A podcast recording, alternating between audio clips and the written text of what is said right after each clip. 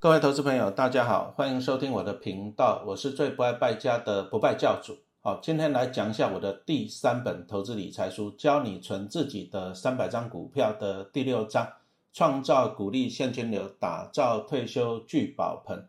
好，什么叫做股利现金流？那其实你看我这个书名啊，三百张股票就大概可以看得出来了，有有股票就会配股利给你嘛。好，举例来讲，像中信金今年配一点零五块。一张股票是一千股，也就是配的一千零五十块。那么三百张股票可以配多少呢？哈，那就是三十一万五千块。然后，那这个就是一个现金流，平均一个月就大概是两万五千块。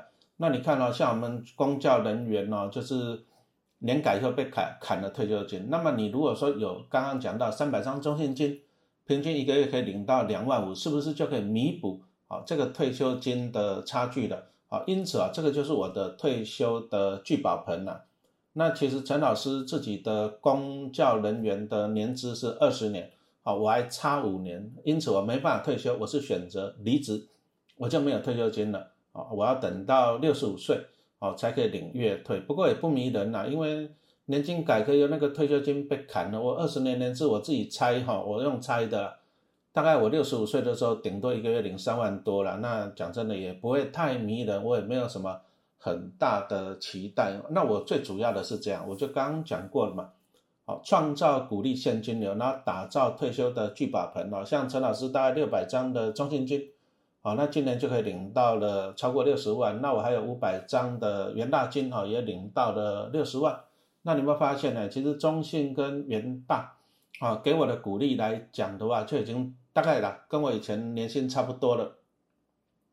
然后我今年又买了一些啊，像什么那个国票、国票金呐，还有华票金啊，各买了一百张，还有买了一百五十张的，哎，台新金。好，那你会发现一件事情，我就是持续的买进好公司的股票，啊，我的股利就会越领越多。那这个就是我的退休的聚宝盆。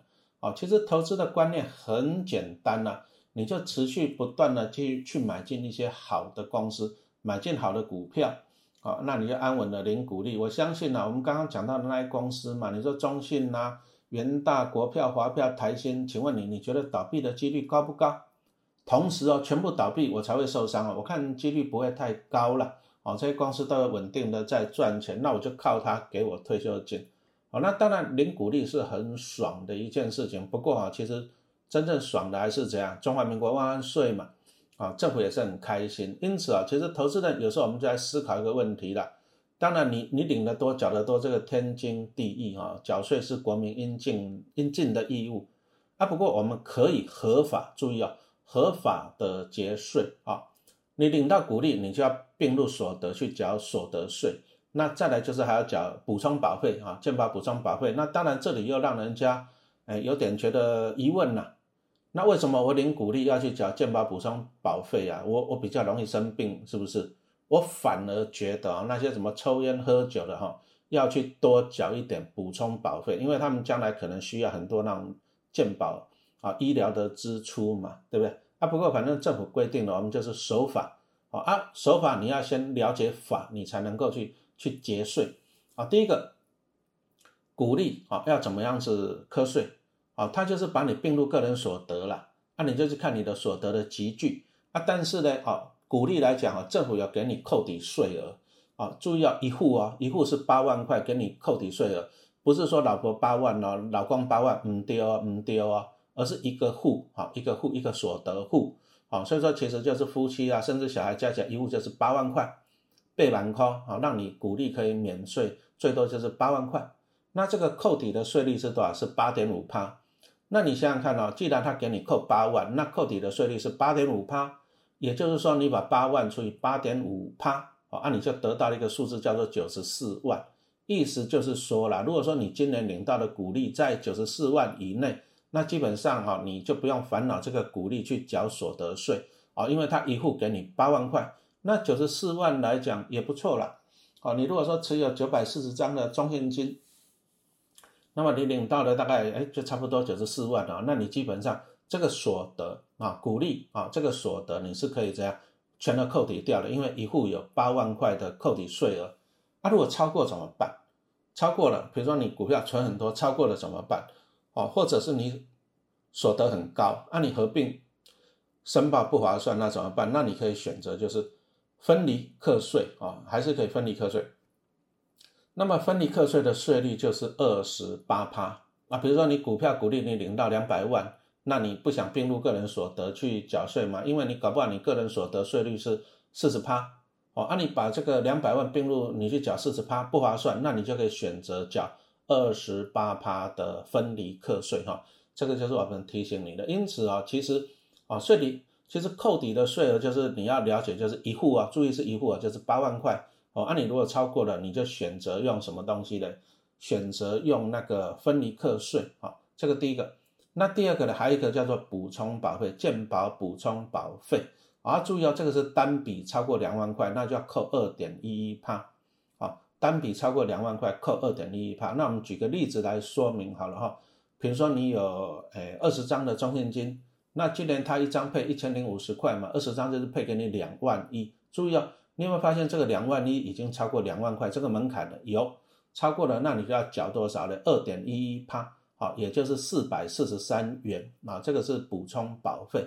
那么有没有办法去节约掉这个补充保费？那重点就是我们刚刚讲的单笔嘛。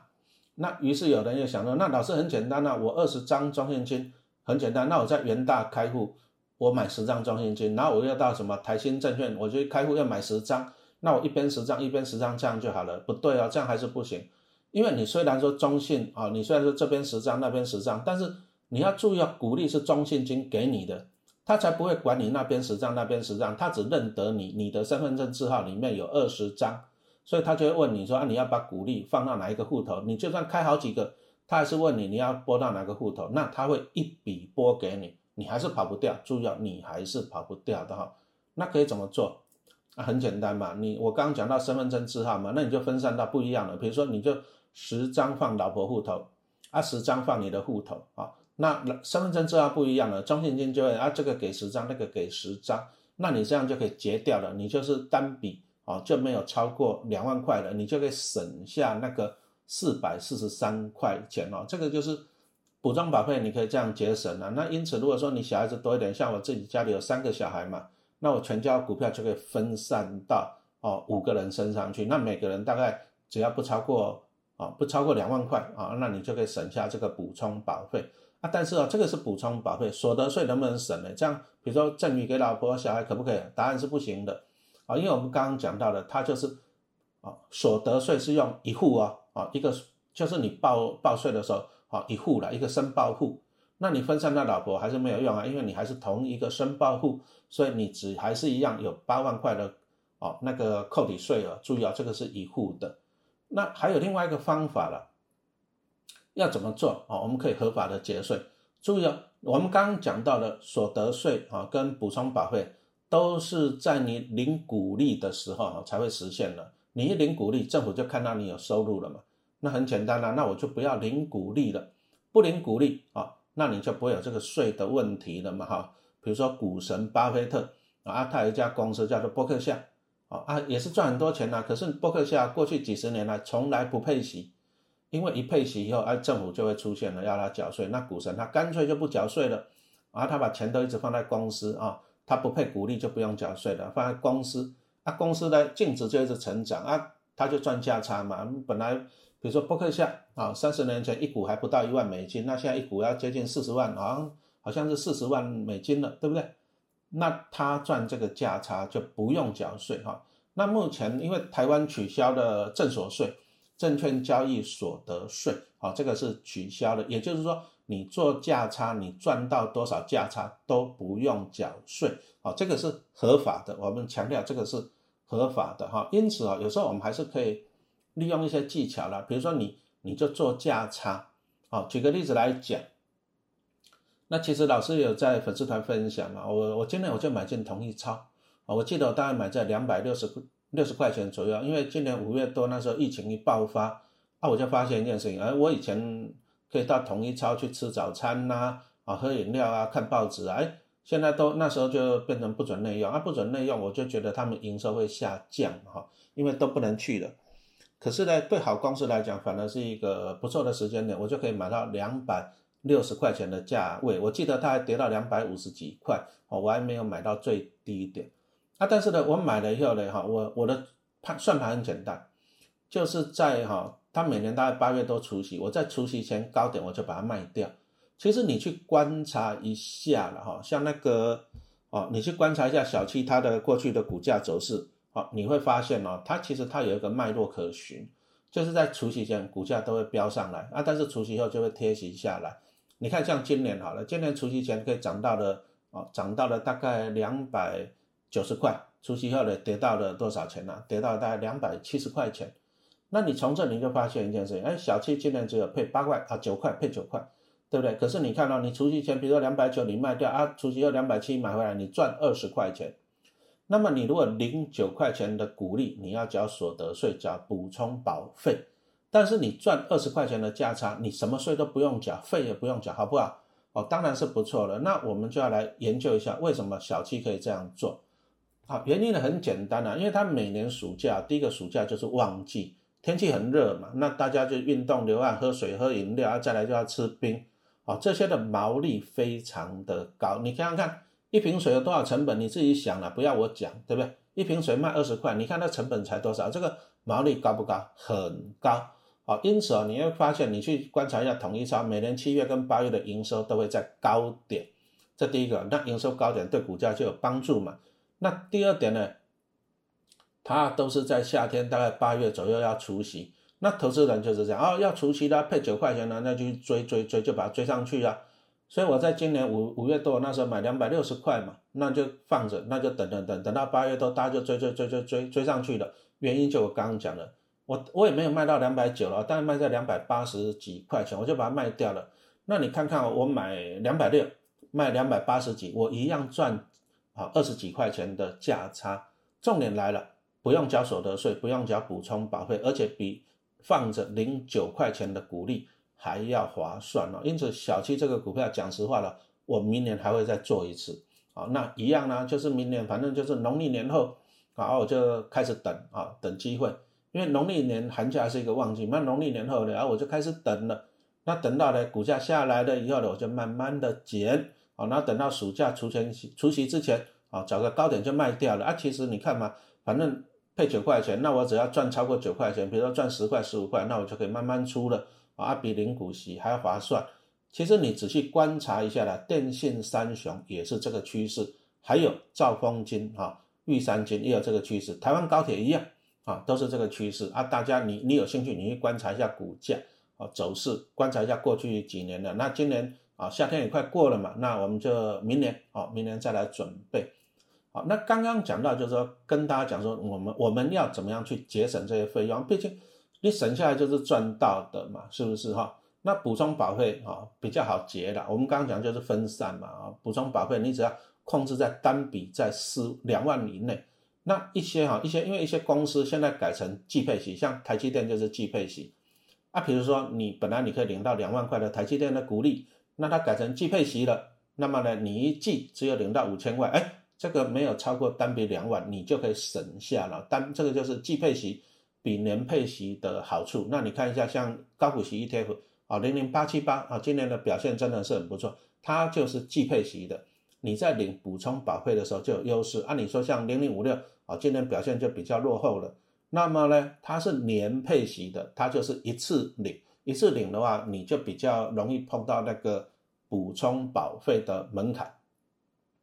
接着我们来讲一下，其实缴税啊，还是一句话讲呢，国民应尽的义务啦。那补充保费，我我个人认为啦，哦，不合理哦，凭什么我们零股利要缴补充保费？不过是政府的规定嘛。再来，我相信大家也不希望健保倒闭嘛，哈。那因此啊，我还是一句话讲呢，该缴的你就缴啊。你如果说你想要节税，请你合法啊，合法的去节税。不过其实陈老师也没有说一直在节这个税了。你说像。因为我自己感觉了，我自己感觉还是说好公司我们要怎样长期持有，哦，重点还是持有一个好公司。如果说好公司你一直赚很多的钱，那缴税就缴税嘛，反正应尽的义务嘛，对不对？那就举一个台积电做例子啊，那老师从民国八十几年就持有台积电到现在了，而我我就没有说除夕之前卖掉啊，除夕后再买回来赚价差，很少啊，很少，我就没有这么做。那为什么？那第一个，反正台积电配息就不多嘛，那既然配的不多，所得税跟补充保费我就缴不多嘛，那就去缴嘛。那第二个就是，我觉得台积电它还是有个成长的潜力，所以我会担心一件事情，那万一我除夕前把它卖掉了，啊，除夕后我买不回来怎么办？啊，因为台积电你给他看过去基本上都有填息啊，所以说你如果说你要利用价差的方式来结这个税啊，你要你要了解这个股票。要不然你除夕前卖掉，除夕又涨不停，那你完蛋了，你赔上的价差比零股利缴税还不划算，那就不要做哈。因此啊，如果说是一个公司获利能够持续成长的，那你就乖乖去缴税好了哈，所得税、补充保费你就去缴啊，你就做一个好国民这样子。那第二个就是说，哎，如果说一家公司啊，它就是有一个景气循环的概念，比如说我们刚刚讲的小七了，小七它的获利是持持续成长的，但是它的爆发力没有台积电那么快。你说像台积电，好，二零一九年它 EPS 十三块多，二零二零年哇就大成长了五十趴哈，到了十九块多，成长了五十趴。可是你看小七有没有可能这么大的成长？小七如果要成长五十趴，那我那完蛋了。他现在他现在在台湾的店是六千家呢，他要成长五十趴，那搞不好他要展店到一万家才有可能，容不容易？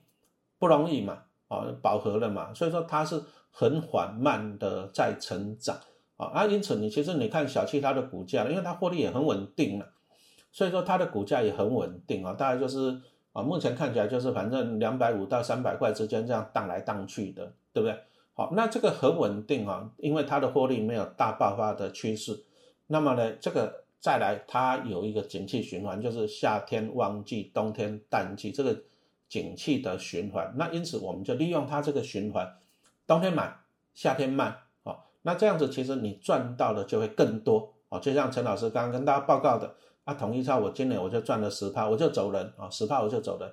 那你如果说抱着零股利，你大概赚三趴多了哈。那这个就给大家参考。重点是说，你要也检视自己手中的股票，如果会持续成长的股票，那你就抱着了零股利去缴税，当个好国民了啊。但是它如果有一个景气循环的概念，那很简单啊，你就利用它的特性。冬天买，夏天卖，卖掉啊，你赚更多还不用缴税啊。但是要提醒你哦，这个做价差要考虑到自己的功力啊。如果说你今天操作的功力不够啊，或者你很担心，那算了算了，你还是做一个好国民，零股利去缴税，因为毕竟零股利还是很轻松的一件事情，你就放空嘛，然后股票就会股利就会持续进来哈。其实投资股票，我们重点你是说你要自己做好了。那有时候像我老师在粉丝团跟大家分享，我帮小孩子存股票。那就很好玩，就有一些网友在那边说：“哦哇，啊富爸爸真好，富爸爸真好哈。”那其实讲实话了，你说像陈老师，我在当兵的时候，我爸爸就投胎去了哈。我当兵的时候，那呢我也没有富爸爸，我因为我爸爸投胎去了，哦，我只能靠自己哈。因此啊，其实啊，每个人你还是要把握靠自己啊。你你没有富爸爸没关系，你不要让你的小孩子要这么抱怨，我没有富爸爸啊啊这样子呢，这样不好。啊，因此我我今天跟大家分享，就是你要把握现在。那像陈老师，我的做法就很简单，我就领到了钱就去买股票，领到了钱就去买股票，我一直把握现在。好，那现在可以决定你的未来。啊，如果说你现在都不做，那你未来一定没有。好，那我在书中我就分享了一个故事了哈，就一部电影啊，二零二二零零二年哈，时光机器啊，啊，它里面就讲一个故事，就是男主角他很喜欢他的未婚妻。可是未婚妻很不幸呢，走在路上碰到坏人就死掉了。啊，男主角就这样伤心欲绝，他就想破了脑袋，然后就打造出一部那个时光机。哇，那时光机打造了怎么办？他就回到过去嘛。他提醒他女朋友、老婆啊，未婚妻就是说，你不要去走那边，那边有坏人。可是他每次他提醒一次的，他的女朋友、未婚妻总是会因为这样不同的意外，在一次又一次的死亡。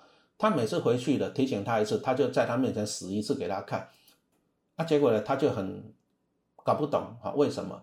那既然他回到过去哈，没有办法去解决问题嘛，他就这样，然后时光机就一直跑跑跑到未来，那他就问未来人，为什么他时光机没有办法回去解决？哦，没有办法让他的未婚妻这样子免于死亡？那其实未来人就跟他讲一个答案嘛，他为什么能够打造出时光机啊？因为他的未婚妻死掉了，他才去打造时光机嘛。那他如果救了他的未婚妻，没有死了，那他就不会去打造时光机了嘛。所以说这个就是一个跑不出来的回圈了啦。那因此你如果说你救了未婚妻，那时光机就不会出现了。那你有时光机回去救未婚妻，那未婚妻就一定要死给你看了。好，这样清楚了吧？好，那其实时光机这种东西，你说科技一直进步，未来会不会有时光机呀？啊，我以前在学校会问小朋友说，你们有没有可能将来哦啊，像哆啦 A 梦一样啊，都有时光机，你就回到过去了，有没有可能？啊，小朋友在那边脑力激荡嘛，那我都跟他讲说啊，没有啦，不可能。你想想看，如果你这一辈子啊，你这一辈子有时光机，你会做什么事情啊？比如说拿陈老师来讲呢，那很简单呐，我就把那个。过去十年那个威力彩的头奖号码，我全部送到十年前给我自己，然后我就每期都中，那我就变成全宇宙最有钱的人，我就爽歪歪的嘛。哎，那又问题来了，啊，如果时光机每个人都有，啊，每个人都回去过去，啊，都每个人都去中微力彩，那怎么办？哦，所以说你要发现一件事，其实哦，你没有办法利用改变时空啊，去改变你的未来，不可能啊，这个就是不可能，这宇宙的法则嘛。那不然。全台湾人都有时光机，都回去买微力彩了，结果呢，你微力彩就算你中了一亿也没用啊，大家平分还是没有钱嘛，哈，因此你要记得一件事情哈，你要回到过去改变未来，这个只有在的电影里面的情节，这个是不可能。但是我们还是有时光机呀，怎么样讲呢？你说二十几年前陈老师存台积电的股票，那我现在就抱着它，我就很爽了。我过去有做，我现在就很爽。那我十几年前啊，零八零九年那时候我去存中信金，那我就每年领他几十万的股利，领到现在了，啊，我也是很爽啊。所以说，其实哈，我如果说现在有做，那比如说我刚跟大家报告，我今年就买了四百五十张的金融股，那我今年买了，我就可以预，我就改变我未来了。我明年、后年、大后年，我每年就可以领股利，这样持续领下去啊。